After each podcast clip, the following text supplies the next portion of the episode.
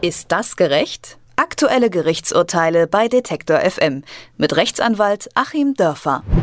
Ein Mann aus Konstanz muss trotz seiner religiösen Überzeugung einen Helm beim Motorradfahren tragen. Das hat am 4. September der Verwaltungsgerichtshof in Mannheim entschieden. Als Angehöriger der Sikh-Religion sieht der Mann sich zum Turbantragen verpflichtet und kann daher keinen Helm aufsetzen und deswegen hatte er eine Befreiung der allgemeinen Helmpflicht beantragt.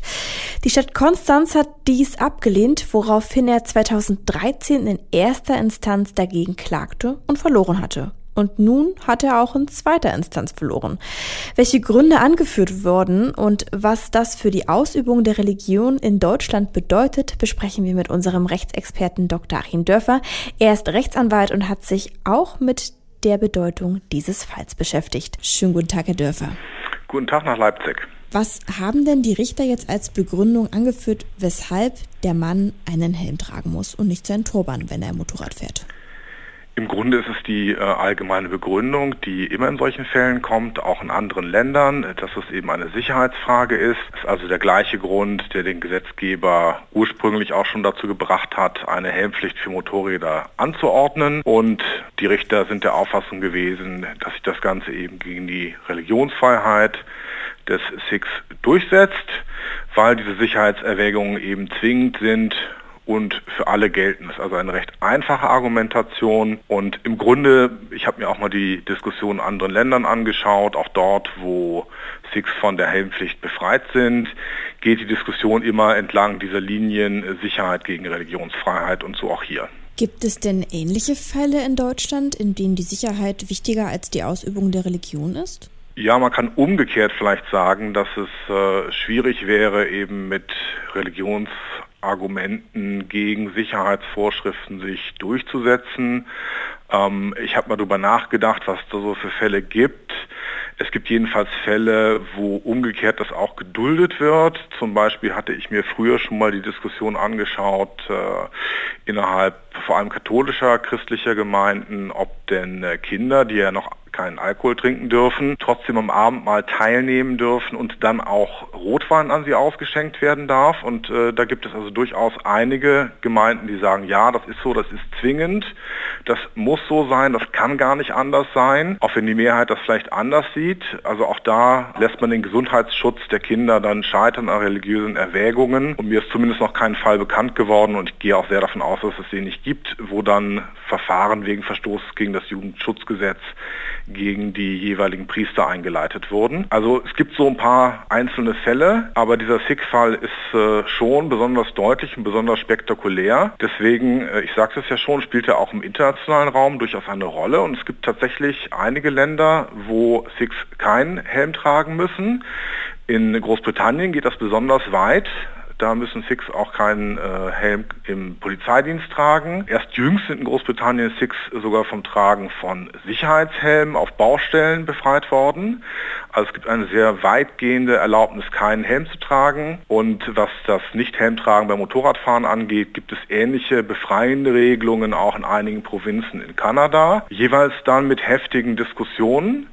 Aber ja, da hat man es eben so geregelt. Und jetzt habe ich auch mal geschaut, was hatte das denn für Unfälle zur Folge und in der Tat äh, hat es gerade erst einen Unfall gegeben mit einem Sikh, der da auch verstorben ist, weil er keinen Helm trug. Ähm, nur ist der Unfall hier zustande gekommen, weil ihm das Visier des Helms fehlt. Es hat nämlich stark geregnet und er sah dann nichts mehr, er ist gegen ein Auto gefahren. Und das wäre mal so ein Punkt gewesen, über den die Richter hier auch hätten nachdenken können ob es da nicht eine Zwischenlösung gibt, ob es nicht ein milderes Mittel gibt. Denn das Nicht-Helm tragen ist ja insofern besonders, als es ja eine reine Selbstgefährdung ist. Ich gefährde damit ja niemand anderen, wie es ja sonst oft äh, der Fall ist, wenn ich gegen Sicherheitsvorschriften im Straßenverkehr verstoße. Aber es wird eben eine Fremdgefährdung in dem Falle, wo ich keine Brille trage. Six können Brillen tragen. Ich habe da mal mit äh, Google Bildersuche sehr viele Six auf Motorrädern mit Brillen gesehen.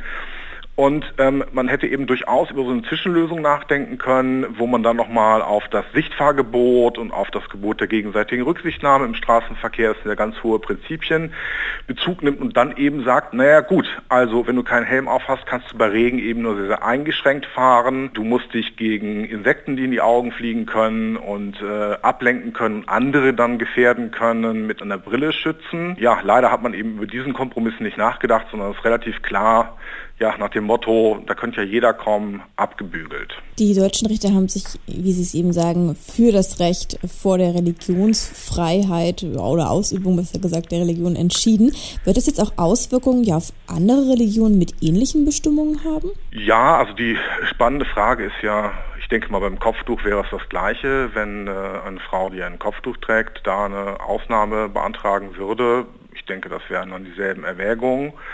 Ähm, es gibt ja ohnehin eine Fülle von Rechtsprechungen zu Kopfbedeckung. Das sind ja schon fast äh, skurrile Ausmaße an. Und ich würde schon sagen, also mir fällt es auch schwer in dem Fall zu sagen, das ist richtig oder das ist falsch. Ich verstehe schon sehr, sehr stark die Sicherheitsargumente. Ich persönlich würde allerdings sagen, gut, es ist eine reine Selbstgefährdung. Selbstgefährdungen gehören zum gesellschaftlichen Leben dazu. Das gehört einfach fundamental zur Freiheit dazu, dass man eben kontrolliert auch Bungee jumpen kann oder sehr gefährliche Sportarten betreiben kann und sehr viel Alkohol trinken kann. Also wir lassen auch an anderer Stelle Formen von Selbstgefährdung zu. Im Übrigen auch im Straßenverkehr, denn wenn ich ein historisches Auto fahre, was also vor 1970 zugelassen ist, wo noch keine Gurte vorgeschrieben waren, muss da auch heute kein Gurt drin sein. Ich kann also ohne Gurt fahren fahren. Und es gibt auch sonst vom äh, Gurtgebot Ausnahmeregelungen. Ich kann mich auch unter gesundheitlichen Aspekten befreien lassen oder wenn ich kleiner als 1,50 Meter bin oder wenn ich Zuliefer Auslieferfahrer bin. Ähm, also man lässt auch an anderen Stellen ja diese scheinbar rigide und für alle geltende äh, Sicherheitsregelung ein bisschen fallen, wenn das sein muss. Und dann würde ich schon sagen, die Freiheit, seine Religion auszuüben, bei Six ist es eben zentral mit dem Tragen des Turbans verbunden. Das ist nicht nur irgendwas, das ist wirklich ein zentraler Bestandteil dieser Religion. Das würde ich dann im Gesamtüberblick schon als höher einschätzen, als nun die Freiheit, ähm, meinen Oldtimer nicht durch den Einbau von Gurten zu verschandeln. Ich finde das unmittelbar klar, dass das einfach ein wesentlich geringeres Recht ist, weil es viel weniger den inneren Kern der Persönlichkeit berührt. Deswegen würde ich persönlich sagen, wenn ich es zu entscheiden gehabt hätte, hätte ich sie in dem Falle freigestellt. Wird denn die Religionsfreiheit durch dieses Urteil eingeschränkt? Könnte man dagegen vorgehen?